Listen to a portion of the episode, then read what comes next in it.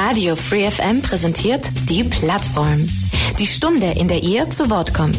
Ihr wollt euren Verein oder eine neue Initiative vorstellen? Ein spezielles Thema soll mehr Aufmerksamkeit bekommen? Dann seid ihr hier richtig. Montag bis Donnerstag von 4 bis 5 und am Sonntag in der Wiederholung ab 12. Interessiert? Mails unter plattform at freefm.de oder Ulm 938 6284. Radio 4FM, die 102,6 mit der Plattform. Mein Name ist Maximilian Strauß und heute gehen wir ein bisschen in der Zeit zurück, ein bisschen ins Mittelalter, beziehungsweise eigentlich streng genommen holen wir einen kleinen Teil des Mittelalters in die Gegenwart und widmen uns dem sogenannten historischen Fechten. Und dazu darf ich bei mir jetzt im Studium Julian Nickel begrüßen. Er ist selbst historischer Fechter, ich glaube, so sagt man, und wird mehr beziehungsweise uns in der kommenden Stunde von seinem Sport erzählen, was man da alles so machen kann, was jetzt in wenigen Tagen auch bevorsteht, was sie dort zu so machen und warum der Sport einfach eine Sensation ist und man mal gesehen haben muss. Julian, erstmal herzlich willkommen bei mir im Studio bei Radio Free FM. Vielen Dank, dass ich hier sein darf. Schön, dass du dir die Zeit genommen hast und den Weg hierher gefunden hast, uns ein bisschen von dir und deinem Sport zu erzählen. Erstmal vielleicht zu dir. Du bist auch ähm, Organisator des Turniers Symphony of Steel das am 25. Februar stattfinden wird im historischen Fechten. Ich. Wie bist du denn zu der Ehre gekommen, das organisieren zu dürfen? Äh, die Ehre habe ich mir selber eingebrockt. Äh, wir haben die Symphony of Steel findet jetzt das vierte Mal statt. Äh, das erste Mal, wenn ich es richtig im Kopf habe, 2019 und dieses Turnier habe ich damals tatsächlich selber ähm, ins Leben gerufen. Ähm, ich war damals ähm, ja noch ein bisschen motivierter selber auf Turnieren unterwegs und habe mir gedacht, ja, es ist irgendwie blöd, immer durch die Gegend fahren zu müssen. Ähm, wieso organisieren wir nicht eigentlich selber sowas? Ähm, und habe das dann abgesprochen mit anderen Kollegen im, im, Verein, fanden alle eigentlich eine coole Idee. Hauptsache es organisiert irgendjemand, dann habe ich das selbst übernommen. Ähm, und es hat auch einen anderen riesigen Vorteil. Ähm, naja, ist auch in anderen Sportarten wahrscheinlich so, in Turniere reinzukommen, ist manchmal ein bisschen schwierig. Man weiß nicht, wie hoch ist das Niveau, man weiß nicht, ah, bin ich schon so weit, will ich wirklich den weiten Weg auf, auf mich nehmen und dann bin ich nach zwei Kämpfen raus oder sowas in der Art. Ähm, und das heißt, wir haben von Anfang an gesagt, wir machen das bei uns daheim, dann ist der Weg nicht so weit. Ähm, und wir bieten ein Anfängerturnier an ähm, als Teil des Turniers. Also wir haben einen Teil, der ist für Fortgeschrittene, das ist das offene Turnier.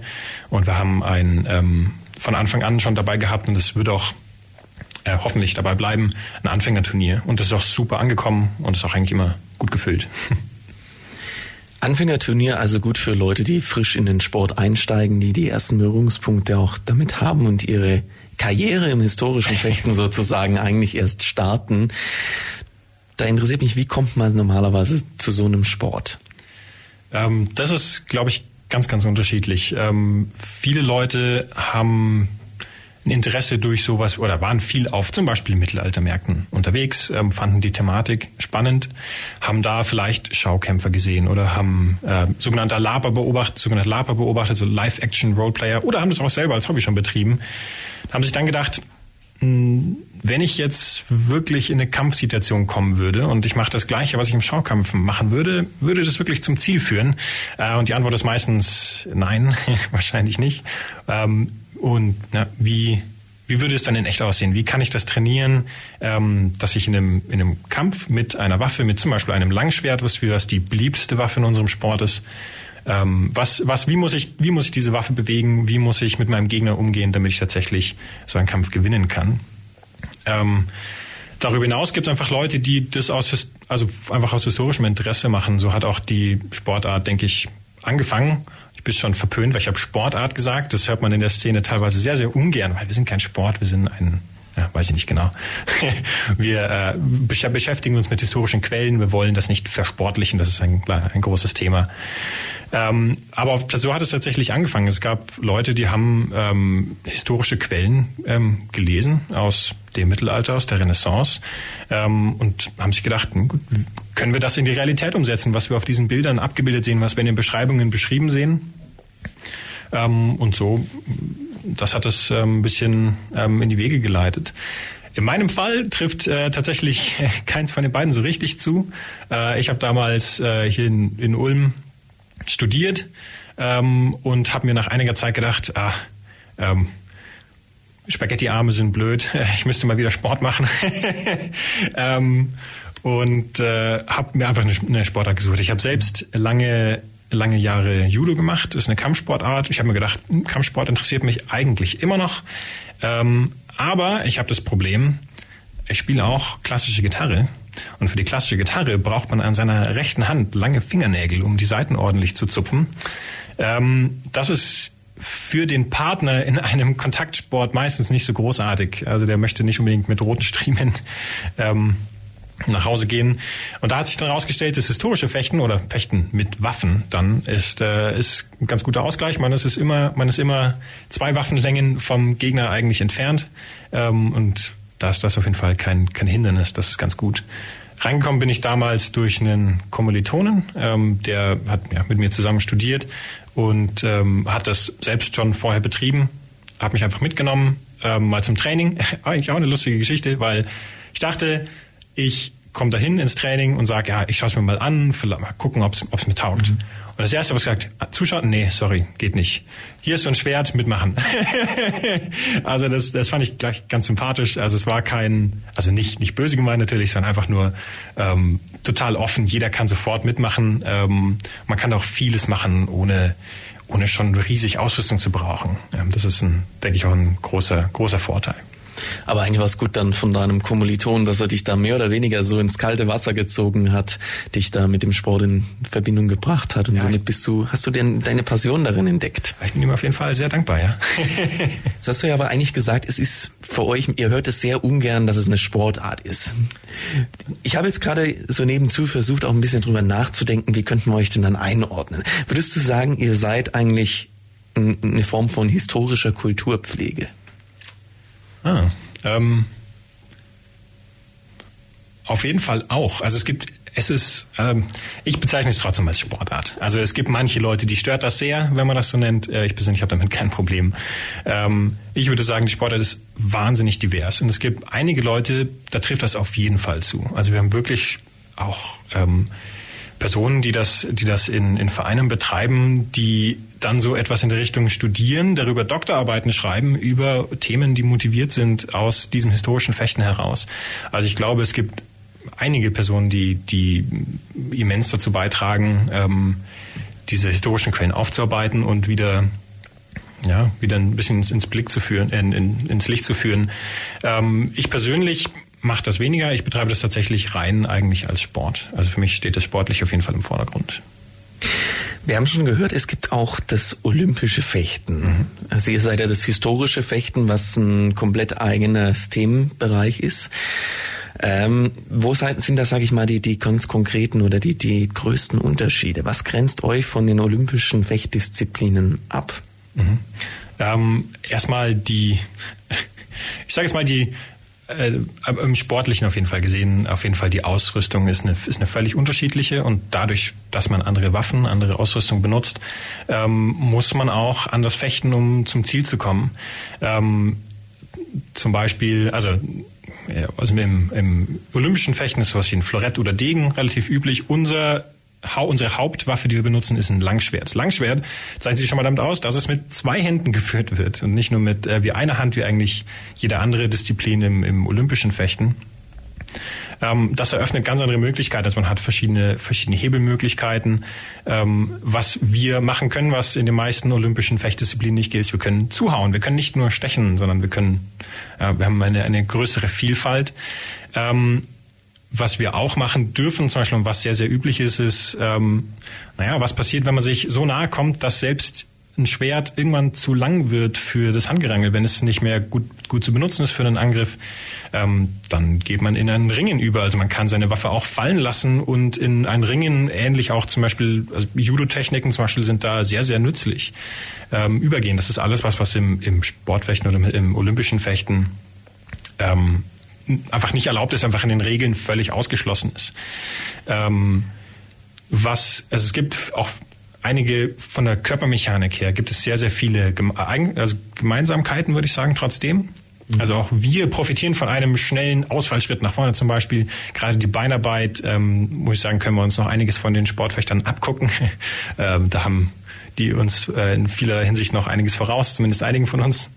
Ähm, genau, auf jeden Fall. Das, das Reglement bei uns ist, ist viel, viel freier, als es, als es bei den Sportfechtern ähm, noch der Fall wäre. Ähm, genau. Aber ich meine, das Sportfechten technisch gesehen hat sich auch herausentwickelt aus ähm, dem, was wir jetzt betreiben, sage ich jetzt mal. Also wenn wir vielleicht in 500 Jahren gucken und der Sport noch existiert, ist das, was wir betreiben, vielleicht das olympische Fechten von heute. Also es ähm, äh, hat, hat auch so eine Entwicklung hinter sich auf jeden Fall. Also seid ihr eigentlich so gesehen das Urfechten von dem aus dem Mittelalter, sage ich mal, über die Jahre, über die Jahrzehnte, Jahrhunderte bis heute sich der Sport mehr oder weniger herausentwickelt hat und ihr sagt Back to the Roots, wir wollen das möglichst eigentlich wie früher machen, möglichst getreu. Ähm, ah, das ist schwer zu sagen. Ich glaube, ich glaube, es gibt so ein paar Aussagen, wenn ich die treffe und da gibt es die richtigen Leute, die zuhören, die werden sich dann werden sich dann gleich aufregen. Aber ja, ähm, an, an manchen Stellen ja, also das, wie soll ich sagen, ähm, hm. also es gibt, es gibt verschiedene, ähm, verschiedene Richtungen, die man, in die man gehen kann. Ähm, das olympische Fechten hat ähm, mit, ich vermute mal, sowas wie Rapier und Degenfechten hat sich dann eben daraus entwickelt und ist erhalten geblieben. Und andere ähm, Waffen sind einfach ähm, aus der Mode gekommen oder wurden abgelöst von moderneren Waffen und sind deswegen in der Geschichte verschwunden oder ich sage jetzt mal vergessen worden und nicht mehr weiter betrieben worden. Und so etwas versucht man auch jetzt wieder aufleben zu lassen. Also tatsächlich das Fecht mit dem Langschwert war halt einfach nicht durchgehend betrieben zum Beispiel. Vielleicht noch einfach, dass wir auch mal so ein Zahlenverständnis haben. Wie viele Fechter habt ihr denn bei euch im Verein? Wie viele Personen seid ihr, die das historische Fechten dann betreiben? Ähm, bei uns im Verein äh, sind wir natürlich die Unterscheidung zwischen aktiven und Karteileichen. äh, aktive Fechter würde ich sagen, müssten wir etwa 50 rum sein. Ähm, insgesamt müssten wir irgendwo zwischen 100 und 130 wahrscheinlich sein, vielleicht sogar noch mehr inzwischen. Ich habe da ein bisschen den Überblick verloren.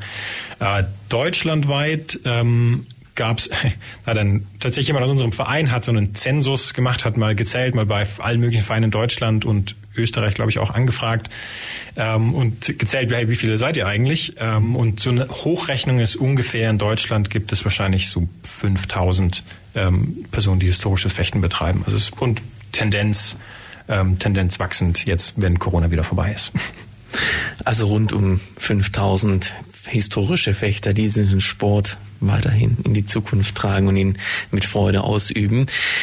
Ihr untereinander, beziehungsweise diese 5000 Fechter, die nehmen natürlich auch an Ranglistenturniere teil, wie zum Beispiel die Symphony of Steel. Wir haben gerade schon mal kurz über ihn und seinen Sport und was ist eigentlich vom olympischen Fechten, wo es Florett und Degen gibt und unterscheidet, unterhalten und möchten natürlich jetzt mehr über ihre Turniere erfahren, vor allem auch über die Symphony of Steel, das Ranglistenturnier, das am 25. Februar, das ist diesen Samstag, mhm.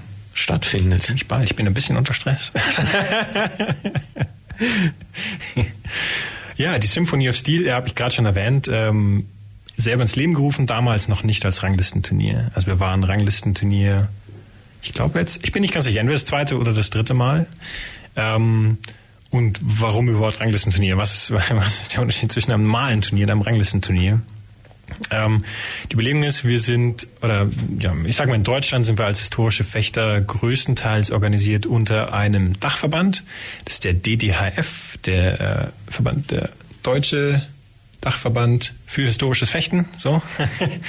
ähm, und der bemüht sich, ähm, diesen Sport voranzutreiben in verschiedenen Richtungen, auch in Richtung, als sehr groß gestecktes Ziel, vielleicht kann man irgendwann mal in Olympia tatsächlich teilnehmen, sowas in der Richtung. Dafür braucht man aber gewisse, ja, man muss was vorweisen können, sage ich mal. Unter anderem muss man sowas wie einen Nationalkader vorweisen können. Damit man einen Nationalkader hat, ähm, muss der auf eine ordentliche Art gebildet worden sein. Und eine übliche Art und Weise, das zu machen, ist eben über eine Rangliste, die zum Beispiel über ein Jahr hinweg gebildet wird, über das Zählen von Turnieren. Ähm, und damit da auch nicht einfach alle möglichen Turniere und Be Begegnungen irgendwie reinzählen können, hat man vor ein paar Jahren eben sogenannte Ranglistenturniere in, in unserem Sport ins Leben gerufen. Ähm, eben mit dem Ziel, die ähm, die Fechter können durch die Teilnahme an solchen Ranglistenturnieren Punkte sammeln. Also natürlich gewinnt, kommt der Gewinner die meisten Punkte und so weiter und so fort.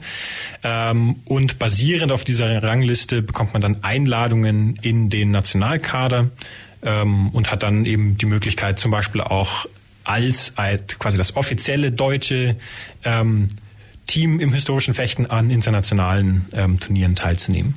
Das ist alles noch in den Kinderschuhen, also deswegen, ob das schon mal passiert ist oder nicht, äh, äh, mal dahingestellt. Aber zumindest sind so, sozusagen die die Grundlagen gegeben, sodass wenn der wenn der Sport weiter wächst, ähm, man da schon auf sehr auf sehr guten Füßen steht.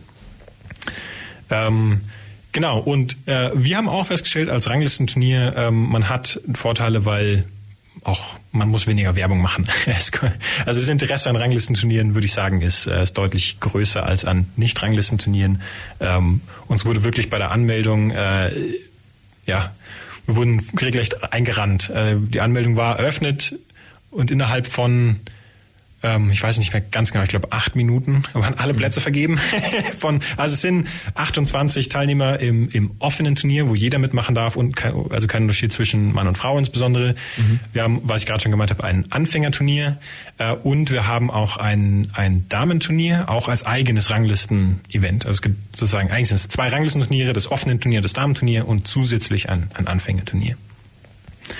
Ähm, also genau, das ist auf jeden Fall auch ein, auch ein sehr äh, ein großer Vorteil, die Werbung ist nicht mehr notwendig. Also wir sind quasi sofort voll ausgebucht gewesen.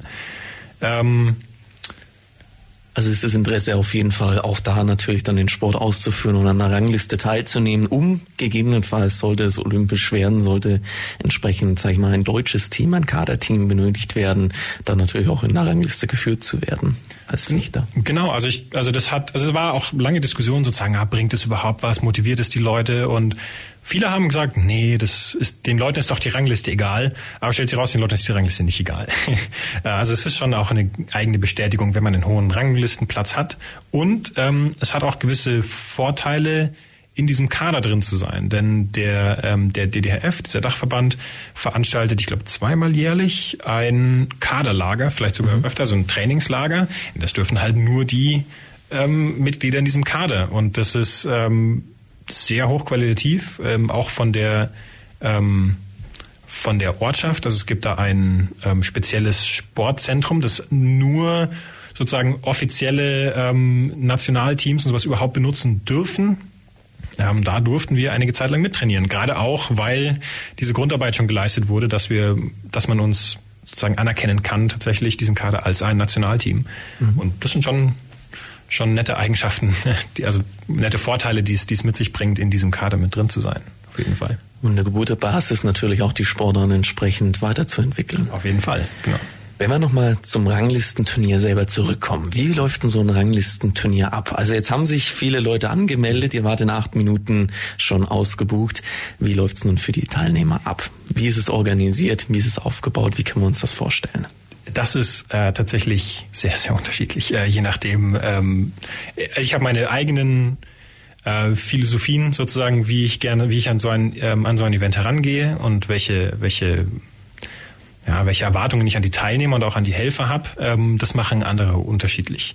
Ich persönlich habe die Einstellung, wenn jemand auf mein Turnier kommt, dann äh, soll er sich um nichts mehr kümmern müssen, sozusagen. Also vielleicht halt eine Unterkunft, der muss man noch selber schauen, wie er herkommt, das mal jetzt nicht, aber der soll daherkommen, der soll ähm, mittags was zu essen bekommen. Das ist vielleicht nicht sein Lieblingsessen, darum geht's mir nicht, aber es soll was da sein, er soll verpflegt sein, ähm, er soll nicht noch selber mithelfen müssen oder lauter solche Sachen, sondern ähm, er soll sich auf das Turnier konzentrieren können. Das mhm. ist mir ganz, ganz wichtig. Ähm, das ist auch intern wichtig. Wir haben natürlich auch interne Leute, die dem Turnier teilnehmen. Ähm, den habe ich gesagt, wenn du teilnimmst, hilfst du nicht mit. Es gibt aus Personalmangel ein paar Leute, bei denen das nicht zutrifft, aber das ist zumindest das, äh, das Ziel gewesen. Ähm, ansonsten, wie läuft es ab? Es gibt vorbereitet schon, also eigentlich beginnt die Organisation weit, bevor die Anmeldung öffnet. Mhm. Es gibt ähm, ein Regelwerk, das haben wir zusammengestellt, das wurde geprüft und wurde offiziell als ein Ranglistenturnierregelwerk ähm, anerkannt, akzeptiert. Ähm, damit müssen sich die Fechter auseinandersetzen. Ähm, die können sich gemäß diesem Regelwerk natürlich auf das Turnier vorbereiten. Ähm, und sie müssen schauen, dass ihre Ausrüstung in Ordnung ist. Wir haben auch eine, eine, einige Ausrüstungsvorgaben ähm, und aus zum Sicherheit für die, sich selbst und auch als Sicherheit dem anderen gegenüber, gegen den die Person ficht. Äh, es wichtig, dass diese, dass diese Ausrüstung gewisse Qualitätsstandards ähm, einhält. Und da muss man sich deutlich vorher darum kümmern, weil einige dieser äh, Ausrüstungsgegenstände ziemlich lange äh, Wartezeiten haben, wenn man sie mal bestellt. Also wenn man zum Beispiel wir haben jetzt äh, vor kurzem erste Langschwertbestellung gemacht, vor, ich glaube, vier, fünf Monaten. Die ist bald bestimmt da. also das kann schon dauern, wenn man da Pech hat. Man kann sich natürlich sein Zeug zusammenleihen, aber ähm, das sind so die wichtigsten Sachen. Also aus meiner Sicht, die Fechter sollen nichts mehr machen müssen, außer sich vorbereiten, schauen, dass sie die Regeln kennen, schauen, dass ihre Ausrüstung in Ordnung ist. Und den Rest ähm, versuche ich ihnen so gut ich kann abzunehmen als Organisator. Wenn wir dann, sage ich mal, in der Partie des Fechtens tatsächlich drin sind, es geht ja Mann gegen Mann, mhm. Ähm, wie, können, wie kann denn der Fechter da überhaupt Punkte erzielen? Wie können wir uns den Fechtkampf da vorstellen? Mhm. Das, das, wie, wie wird denn da überhaupt ermittelt, wer von beiden schlussendlich gewinnt? Mit, mit Kopf abhacken, das wäre ja im Mittelalter äh, relativ schlecht, dann wäre das Turnier A recht schnell vorbei und es geht mit Sicherheit kein weiteres und bestimmt auch keine Interessenten am Sport, aber aber es gäbe einen klaren Sieger.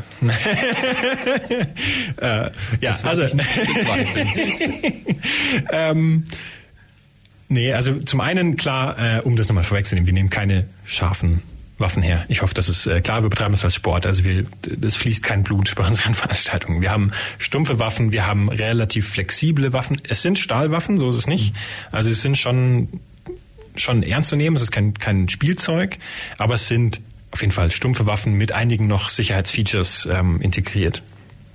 Ähm, wie so ein Kampf dann abläuft, erstmal stellen wir uns einfach ein Quadrat vor. Das Quadrat ist so ungefähr acht mal acht Meter. Ähm, in den Ecken stehen sich die beiden Fechter gegenüber, ähm, bereit in ihrer vollen Schutzausrüstung und mit dem Schwert in der Hand.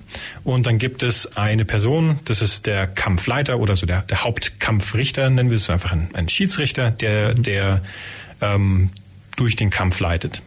Ähm, dieser Kampfrichter hat normalerweise ein paar Assistenten, ähm, mindestens einen, weil einfach nur damit jeder Winkel abgedeckt sein kann, braucht man mindestens eine weitere Person.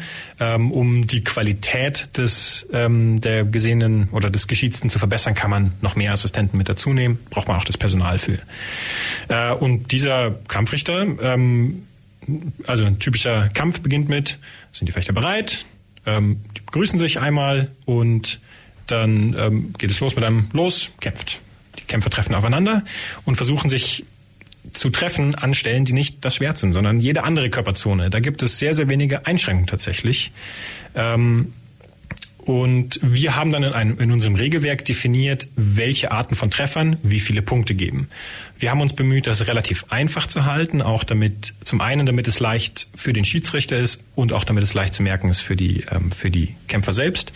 Zum Beispiel, wenn wir mit einem Hieb oder mit einem Stich den Kopf treffen, sind das zwei Punkte. Wenn wir mit einem Stich die Brust treffen, sind das auch zwei Punkte und fast alles andere gibt einen Punkt. Ähm, dann gibt es noch so Sonderregeln wie ähm, wenn, also und tatsächlich, es ist eigentlich alles Trefferfläche. Also ich kann dem auf die Hände hauen, ich kann dem auf das Schienbein hauen, ich, also es ist alles irgendwie.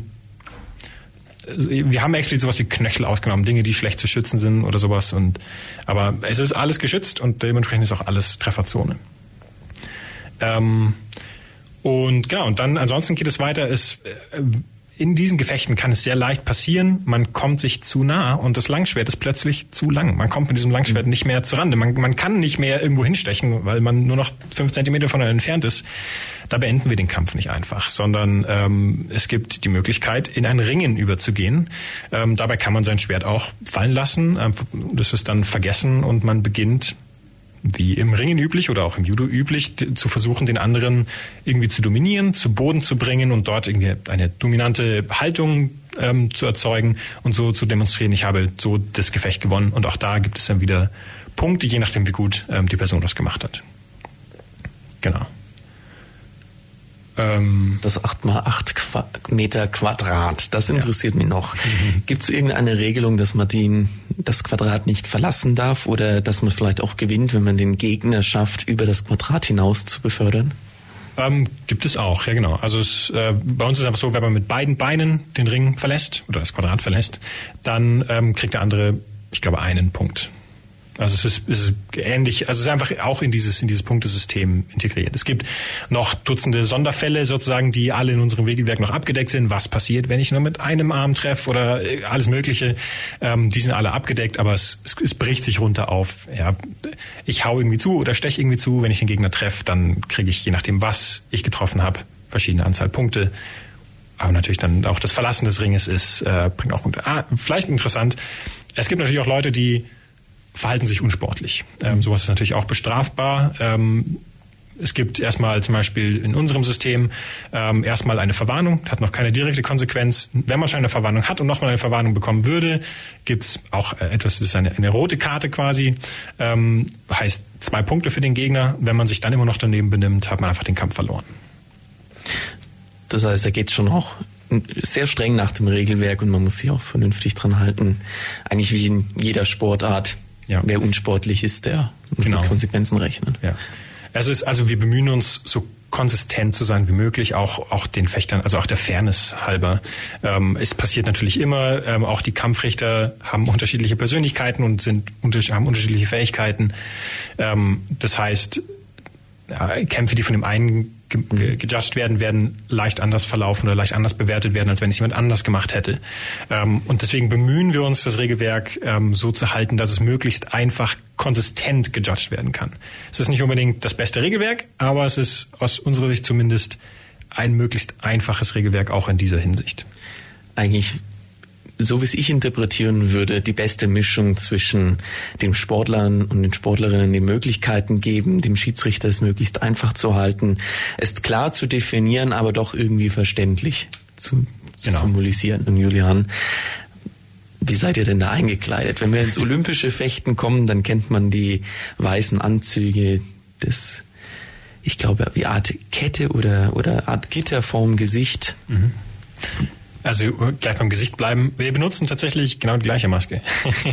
es gibt inzwischen Entwicklungen, dass man doch was spezieller ausgelegtes fürs historische Fechten nimmt. Aber auch ich habe eine, eine olympische oder Sportfechtermaske zu Hause. Äh, da gibt's dann welche, die haben verschiedene Stärken in diesem Gitter drin. Ähm, und wir brauchen halt die eher stärkeren als, als die aus dem olympischen Fechten. Ähm, ansonsten ist wirklich der gesamte Körper mit irgendetwas zu bedecken. Also, also wir stammen tatsächlich auch in unserem Regelwerk drinstehen, es darf keine nackte Haut zu sehen sein in irgendeiner Form, alles muss irgendwie bedeckt sein. Ähm, genau, tatsächlich, bevor ich bevor ich direkt zur Kleidung übergehe, ganz kurz ein Wort zum Schwert selber. Denn das Schwert selbst ist, hat auch verschiedene Sicherheitsfeatures. Das ist kein steifes Stück Stahl, es ist Stahl, aber ähm, auch da achten wir darauf, dass das sicher ist. Ähm, zum Beispiel, also zum einen offensichtlich ist es nicht scharf. Äh, es hat eine abgerundete, abnormale so quasi ähm, ein Stück Stahl ist vorne einfach umgeklappt, dass so eine Art umgerollte Spitze entsteht. Ähm, das darf keine, keine spitzen Kanten haben, auch an, an, an Parierstangen zum Beispiel. Äh, und ganz wichtig, diese Klinge muss flexibel sein. Ähm, das heißt, wenn ich irgendwo reinsteche, äh, muss sie mit relativ wenig Krafteinwirkung einfach sich, sich biegen um so die Kraft aus dem Stich rauszunehmen. Tatsächlich sind die ähm, auch so geschmiedet, dass sollte so eine Waffe mal brechen zum Beispiel, dass sie möglichst glatt abbricht. Weil was auch nicht passieren soll, wenn es abbricht, dass dann so eine Art scharfer Dorn vorne raus entsteht und der dann irgendwie doch noch weitergetrieben wird. Also das, allein die Waffe selbst hat schon einige noch Sicherheitsmechanismen integriert. Genau, dann äh, in der Kleidung, wie schon gesagt, die wir können einfach mal quasi von oben nach unten durchgehen, was ich so, was ich so in einem Turnier anhaben würde. Mhm. Äh, quasi ganz oben angefangen. Wir haben die Fechtmaske, die ist normalerweise erweitert um einen extra Hinterkopfschutz. Das ist was, was die Sportfechter nicht brauchen. Die sind immer frontal ausgerichtet und kämpfen nur linear nach vorne und hinten. Wir können uns umeinander bewegen, wir können Hiebe schlagen, die so ein bisschen von der Seite, von hinten kommen können. Deswegen ist es ganz wichtig, auch den Hinterkopf zu schützen. Also es ist einfach nur so eine Art ich sage jetzt mal, eine Platte, die hinten an den Kopf dran gemacht wird. ähm, ganz wichtig dann, äh, der, der ähm, Kehlkopf muss gesondert geschützt werden. Das heißt, da haben wir einen extra Halsschutz, ähm, der so aus dem hart, harten Plastik normalerweise den Kehlkopf speziell schützt. Ähm, weiter runter haben wir dann eine Jacke. Die Jacke muss inzwischen auch eine gewisse Zertifizierung gegen ähm, Stichsicherheit haben, oder halt, halt nicht gegen Stichsicherheit, sondern zu, zur Stichsicherheit haben. Ähm, und die ist aus typischerweise Polyestermaterial, ist einfach, man kann sich vorstellen, einfach eine relativ dick gepolsterte Jacke, die aber so geschnitten ist, dass man noch möglichst viel Bewegungsfreiraum hat. Ähm, da muss man dann teilweise aufpassen, dass die Hersteller nicht ähm, sozusagen, weil man will zum einen eine möglichst bewegliche Jacke haben, aber natürlich trotzdem eine, die gut schützt. Und das sind zwei Dinge, die eigentlich gegeneinander gehen. Da muss man dann aufpassen, dass man da nicht an den falschen Stellen mit, der, mit dem Schutz spart. Ähm, unter der Jacke ähm, ist was, was ich äh, vor einigen Jahren angefangen habe zu, zu tragen und was auch relativ üblich ist. Inzwischen ist ein sogenannter Plastron. Das ist auch eigentlich nur so eine Art Plastikschutz nochmal, einfach nur eine Plastikplatte, die den ganzen Brustbereich bis runter zum Bauch schützt. Ähm, das ist wahnsinnig angenehm. Wenn man da einen Stich mit voller Wucht reinkriegt und hat das Ding nicht, ist das also es passiert nichts, man kriegt einen blauen Fleck, aber es ist viel, viel angenehmer, wenn man noch dieses, dieses Ding, drunter hat, weil es einfach die, den ganzen Aufprall besser über den Brustkorb verteilt. Ähm, dann, genau, gehen wir weiter zu den, zu den Armen. Ähm, an den Gelenken ähm, haben wir normalerweise entweder aus Plastik oder so hartem Schaumgummi ähm, Protektoren für, für Schultern und Ellbogen. Schultern sind optional, aber es ist zu empfehlen. Ähm, die Unterarme sind nochmal ex explizit geschützt, auch wieder mit, mit entweder eigenen Unterarmschonern oder ähm, wenn wir gleich zu den Handschuhen kommen, es gibt Handschuhe, die haben quasi sehr lange Stulpen hinten raus, die gleichzeitig den gesamten ähm, Unterarm mitschützen. Und dann, genau, kommen wir ein Riesenproblem, die Handschuhe. Ähm, auch da will man natürlich möglichst flexibel sein, äh, gleichzeitig aber alle seine Finger schützen. Ähm, und das ist eine der schwierigsten Sachen ist, ähm, aus meiner Sicht, Handschuhe zu finden, die einen nicht einschränken und trotzdem, trotzdem angenehm, angemessen schützen. Das ist fast schon ein Ding der Unmöglichkeit, zumindest im bezahlbaren Rahmen. ähm, genau, aber die sind auch größtenteils einfach aus, aus einem harten Gummi oder einem harten Plastik. Teilweise sind, ähm, sind so Metallsegmente mit eingearbeitet, aber das ist nicht unbedingt notwendig. Ähm, ja, dann geht's weiter, die Hüfte runter. Ähm, da gibt es hm, zwei Varianten. Entweder gibt es Fechthosen, ähm, die auch wieder aus einem Polyester sind, verschiedene Polsterungen drin haben und ein bisschen über die Hüfte drüber gehen. Äh, oder so eine Art Rock, sage ich jetzt mal, auch aus gepolstertem Material, ähm, die eben Hüfte und möglichst die ganzen Oberschenkel schützen. Ähm, da anschließen tun dann ähm, normalerweise Kombinationen aus Schienen und Knieschonern. Ähm, da haben Leute teilweise so, so Dinge aus dem Skateboarding oder sowas in der Art hergenommen, so Protektoren für die Knie. Mhm. Inzwischen gibt es auch explizit andere, also halt welche, die direkt dafür gemacht sind, die eben Knie und Schienbeinschoner schützen. Und äh, genau, das, ich das Gefühl, das einzige Gelenk, was dann noch außen vor gelassen wird, ist der ist der Knöchel. Da haben wir nix. Aber da darf man auch nicht hinhauen. Ah, ich habe eine wichtige Sache vergessen. Äh, verpflichtend bei unserem Turnier für Männer und optional für Frauen ist der Tiefschutz. der ist äh, sehr, sehr wichtig. Ähm, weil, also er ist insbesondere wichtig, weil aus Murphy's Law, wenn man ihn nicht trägt, wird man genau da getroffen. Insofern ist sehr, sehr zu empfehlen. Das würde ich vor allem natürlich den natürlich ganz gerne nochmal ans Herz legen. Ähm, du hast es vorher schon gesagt, mit eurem Brustschutz versucht ihr vor allem natürlich den Aufprall auf den ganzen Brustkorb zu verteilen, dass man vielleicht nur einen blauen Fleck hat. Ähm, das wäre so ein Punkt, wo ich sage, ihr seid zwar geschützt, aber wie sehr spürt man doch, wenn man mal getroffen ist, wie hoch ist doch vielleicht ein gewisses, ich nenne es jetzt mal Verletzungsrisiko? Ähm ernstzunehmende Verletzungen haben wir so gut wie keine tatsächlich, weil die Schutzausrüstung gut funktioniert. Ähm, wenn man Richtung Turnier trainiert, was man nicht muss, also viele machen das ohne diese, diese Intention, sind blaue Flecken und leichtere Prellung eigentlich mehr oder weniger an der Tagesordnung. Ja, also ich glaube, ja, das ja, genau. Also es ist nur gepolstert, es ist kein kompletter Schutz. Wenn man einen kompletten Schutz hätte, könnte man sich nicht mehr bewegen. Das heißt also gerade Oberarme oder sowas in der Art Ober-Unterarme ähm, hat man blaue Flecken. Aber ich hatte, also es gibt fast niemanden, den ich kenne, der wirklich ähm, problematischere Verletzungen hätte. Ähm, die die eine Verletzung, die ich selber hatte in meinen, was sind es inzwischen acht oder neun Jahren, die ich diesen Sport betreibe, einmal, und da hatte ich keine Schutzausrüstung an, insofern bin ich selber schuld, einmal einen blauen Daumen, weil ich einen Schlag auf den Daumen bekommen habe. Ähm, ansonsten halt leichtere Prellungen. Das ist wirklich nicht, nicht der Rede wert meistens. Wichtig, das funktioniert nur, wenn beide Seiten sich unter Kontrolle haben. Deswegen zum Beispiel Anfänger, ähm, wir fangen ähm, nicht mit Stahlschwertern an weil Stahlschwerter ein deutlich höheres Risiko sind. Und wir geben Stahlschwerter ähm, erst raus, wenn wir äh, Grundlagen beigebracht haben und uns einigermaßen sicher sind, die Leute können sich selbst kontrollieren. Äh, vorher haben wir, haben wir Nylonwaffen. Die sind sehr, sehr viel leichter, sind auch ein bisschen wabbeliger, funktionieren nicht ganz so toll, aber haben, sind viel, viel sicherer. Wenn du jetzt gerade sowieso sagst, ihr gebt die Stahlschwerte erst raus, wenn man eine gewisse Erfahrung hat. Hat denn überhaupt jeder Sportler beziehungsweise jeder Fechter, sage ich jetzt mal, ähm, sein eigenes Schwert? Ja, ähm, ich würde schon sagen, also die, also es gibt Leute, die das früher oder später sich besorgen, also typischerweise, weil wir haben viele Studenten bei uns, da ist das Geld manchmal ein bisschen knapp und wir haben den großen Fundus an Leihmaterial, das heißt, wir haben da keinen großen zeitlichen Druck. Aber es ist schon cool, sein eigenes Schwert zu haben, auch wenn man als das eigenes. Und weil man sich dann auch ein bisschen hinpersonalisieren kann. Es gibt verschiedene Geschmäcker, zum Beispiel es gibt verschiedene Knaufformen und nicht jedem gefällt jede Knaufform. Ähm, je nachdem, wie groß die Hand ist, muss der Griff ein bisschen dicker oder dünner sein, damit man das gut führen kann. Ähm, das heißt, eigentlich jeder, der das länger betreibt oder fast schon länger als ein halbes Jahr betreibt, hat sein eigenes Schwert. Ähm, und das ist inzwischen glücklicherweise auch durch die ähm, Beliebtheit, auch international wachsende Beliebtheit des Sportes äh, relativ erschwinglich. Also so ein Schwert kostet ähm, typischerweise irgendwo aus Osteuropa bestellt, ähm, inzwischen zwischen 200 und 300 Euro ungefähr und hält relativ lang. Also hält, also ich habe jetzt mein zweites. also das hält schon einige Jahre und ähm, das erste ist einmal die Spitze abgebrochen, war reparierbar, ähm, hätte ich also weitergegeben, habe ich dann irgendwann verschenkt oder ja. also hält gut, ist, ist erschwinglich, würde ich sagen, ähm, über den langen Zeitraum. Und ist auch preislich, wenn du sagst, 200 bis 300 Euro. Und natürlich eine Investition, die man in den Sport tätigen sollte, beziehungsweise muss, ähm, aber wo noch in einem gewissen Rahmen ist, des Möglichen.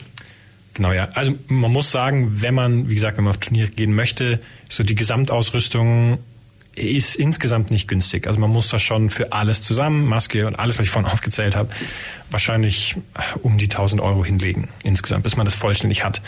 Aber wie gesagt, das ist nicht, also die meisten betreiben das nicht so, dass sie auf Turniere gehen. Also auch bei uns im Verein. Die meisten kommen zum regulären Training, brauchen große Teile dieser Ausrüstung nicht und holen sich halt mal ein neues Teil, wenn sie gerade Lust haben oder wenn sie gerade ein bisschen Geld übrig haben oder sowas in der Art. Aber es ist nicht notwendig. Das Wichtigste, was man haben muss für das tägliche Training oder was man, was wir empfehlen, was man irgendwann selber haben sollte, sind äh, Schwert, Maske, Halsschutz und Handschuhe.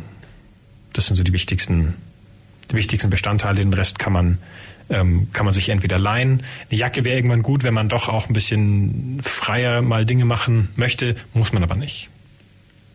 Das heißt, das ist so die Grundausrüstung, die man haben sollte, um natürlich vor allem auch am Training teilzunehmen, um sich da damit natürlich auch gegebenenfalls auf Turniere, Ranglisten und so weiter vorzubereiten. An der Stelle muss ich jetzt mal fragen, bevor ich immer wieder die Veranstaltung erwähne, wo findet das denn überhaupt statt? Äh, das findet in der, ähm, wie heißt er, der Stapelhalle des Kepler-Gymnasiums stand. Also eigentlich hier vom Studio, gleich um die Ecke. Also in Ulm, äh, gegenüber des Justizgebäudes, ist eine Sporthalle, die zum Kepler-Gymnasium gehört. Ähm, das ist eine so eine dreistufige Stapelhalle, da mhm. findet es darin statt. Das heißt gar nicht weit weg von uns und relativ leicht zu finden. Dort kann man sich dann am Samstag, ich denke, Zuschauer sind erwünscht. Zuschauer sind erwünscht tatsächlich haben wir so eine kleine, so eine Mini-Anmeldung für Zuschauer ähm, über unsere Homepage. Ähm, einfach nur, um auch ja, datenschutzrechtlich ein bisschen abgesichert zu sein und um Überblick zu haben, wie viele tatsächlich da sind.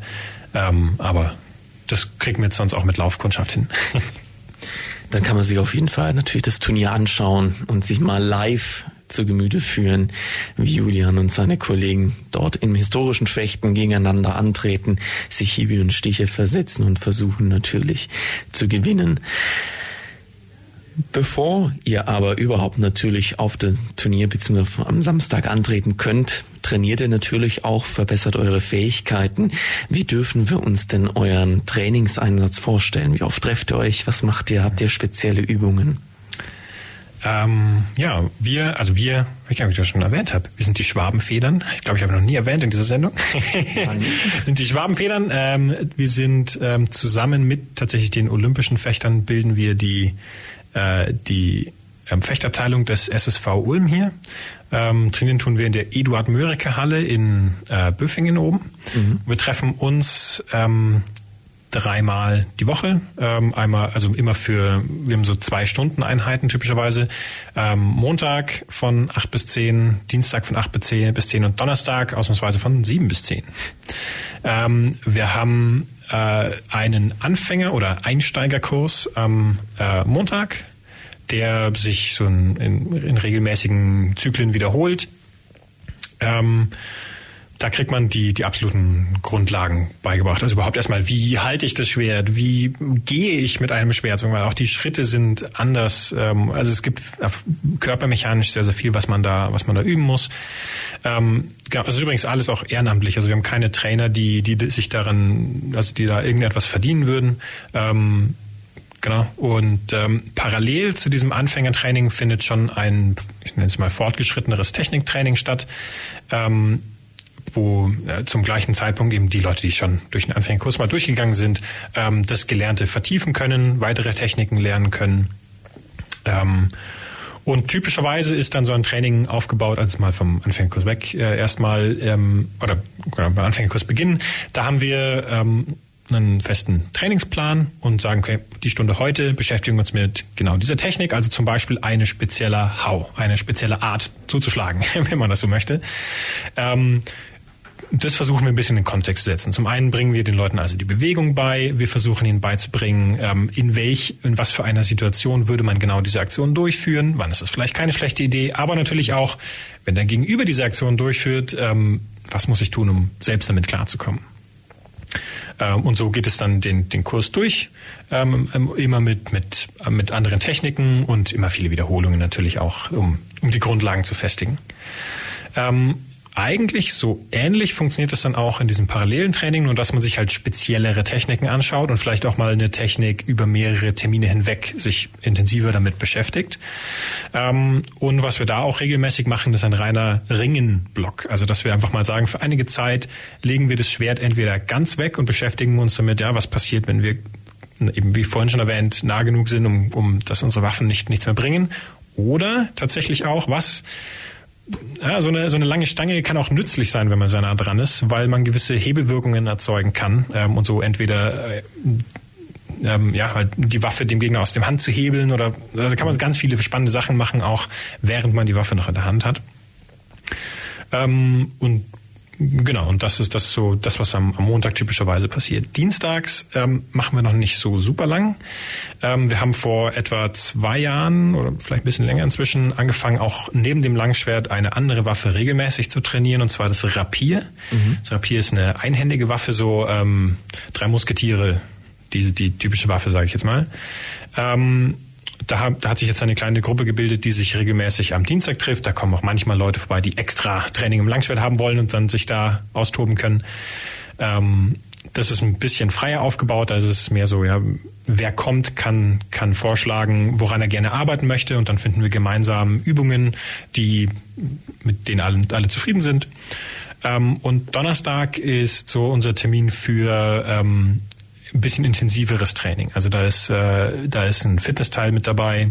Mhm. Ähm, da ist später auch ein stärkerer Fokus dabei auf Freikämpfen, also auf gegeneinander, gegeneinander antreten. Ähm, da ist auch manchmal so, dass man ähm, ich sag mal, Turnierkämpfe simuliert, dass man wirklich sagt, manche Leute stehen da als Kampfrichter und, und, ähm, und bewerten, was passiert, zum Beispiel sowas. Was ich noch vergessen habe vorhin für sowohl für Montag und Dienstag, dieses freie Fechten und das Gegeneinander antreten und das Sparring ist aus unserer Sicht zumindest ein essentieller Teil des Trainings. Also auch montags reservieren wir die letzte halbe Stunde dieses zwei Stunden Slots für freies Fechten. Das muss nicht immer in 100% Intensität sein, kann verschiedene Aspekte, man kann sich da verschieden fokussieren, aber das ist uns, das ist uns wichtig, weil wir sagen, also ein bisschen unsere Mentalität ist, ähm, jemand, der, der die Techniken perfekt beherrscht, ist noch lange kein guter Fechter, sondern er muss die Techniken auch irgendwie in der Praxis anwenden können. Und deswegen ist uns das, ist uns das ganz wichtig. Also ist es eine schöne Mischung aus Theorie, Praxis, auch eine gewisse Routine darin zu entwickeln und wirklich eben die Technik zu trainieren, die Praxis zu trainieren, Fechten zu trainieren, um da eben in verschiedenen Bereichen seine Künste weiterzuentwickeln und sich damit auf den Turnieren, Wettkampfeinsatz natürlich bestmöglichst vorzubereiten und ähm, seine Fähigkeiten mit dem Langschwert oder dann eben auch mit der kurzen Waffe. Wie, wie hast du sie genannt? Die ist tatsächlich nicht kürzer, es ist ein Rapier. Ein Rapier. Das ist tatsächlich genauso lang wie ein Langschwert, wenn nicht sogar vielleicht länger, aber nur einhändig geführt. Umso anstrengender für den Arm, für den einen. Wenn wir beim Thema Arm sind, würdest du vielleicht, was würdest du kurz als, sage ich mal, Voraussetzung für einen guten Fechter definieren? Ähm, muss er, muss er sportlich sein oder ist es eher eine Kopfsache? Ähm, eine Sportlichkeit ist nützlich, aber es, es gibt viele sehr gute Fechter, die ja, jetzt nicht die sportlichsten sind, auf jeden Fall. Also man muss keine, kein Marathon laufen können oder sowas. Also es ist, das ist nicht, nicht so also dramatisch. Es ist mehr, sage ich mal, eine Kopf, genau. beziehungsweise die Technik im Kopf, den Gegner natürlich dann auch zu lesen. Genau, also gleichzeitig, ich glaube jetzt ein Turniersieger wird wahrscheinlich auch ein sportlicher Kerl sein, sag ich mal. Aber ähm, verständlich. Genau, ja. Aber ähm, das ist auch das, was ich persönlich sehr, sehr spannend an dem Sport finde äh, und auch schon immer gefunden habe, ist, ist nicht unbedingt, also es ist zum einen strengt es den ganzen Körper an, also es ist auch Körper, also auf eine befriedigende Art und Weise anstrengend, aber es ist auch, ähm, man kann das Hirn nicht abschalten. Wenn man abstellt, dann verliert man. Es ist immer ähm, taktisch interessant. Es ist immer ein, was macht es gegenüber, was was ähm, was demonstriere ich, also welche Schwächen zeige ich vielleicht, die der Gegner ausnutzen also kann. Also man muss einfach immer dabei sein und Du warst auch heute bei der Sendung, glaube ich, immer voll dabei und wir könnten noch ewig weiterreden, Julian. Auf jeden Fall. Wir neigen uns der Ende unserer Sendezeit entgegen. Deswegen, wer noch nicht genug hat, wo kann man denn euch finden? Vielleicht sagst du kurz uns noch deine Homepage. Genau, also die Homepage des Vereins ist schwabenfedern.de. Ähm, da findet ihr alle möglichen Informationen, da findet ihr auch Möglichkeiten, euch anzumelden für den nächsten Anfängerkurs zum Beispiel. Wenn ihr mehr zum Turnier ähm, speziell haben wollt, haben wir auch eine eigene Website, das ist die symphonyofsteel.de ähm, oder einfach schreibt uns. Da gibt's dann alle Informationen und da könnt ihr euch über das historische Fechten weiter informieren und mit dem Julian bestimmt auch in Kontakt treten. Das war die FreeFM-Plattform auf der 102,6. Vergangene Sendungen gibt's zum Nachhören auf freefm.de slash Programm slash Plattform.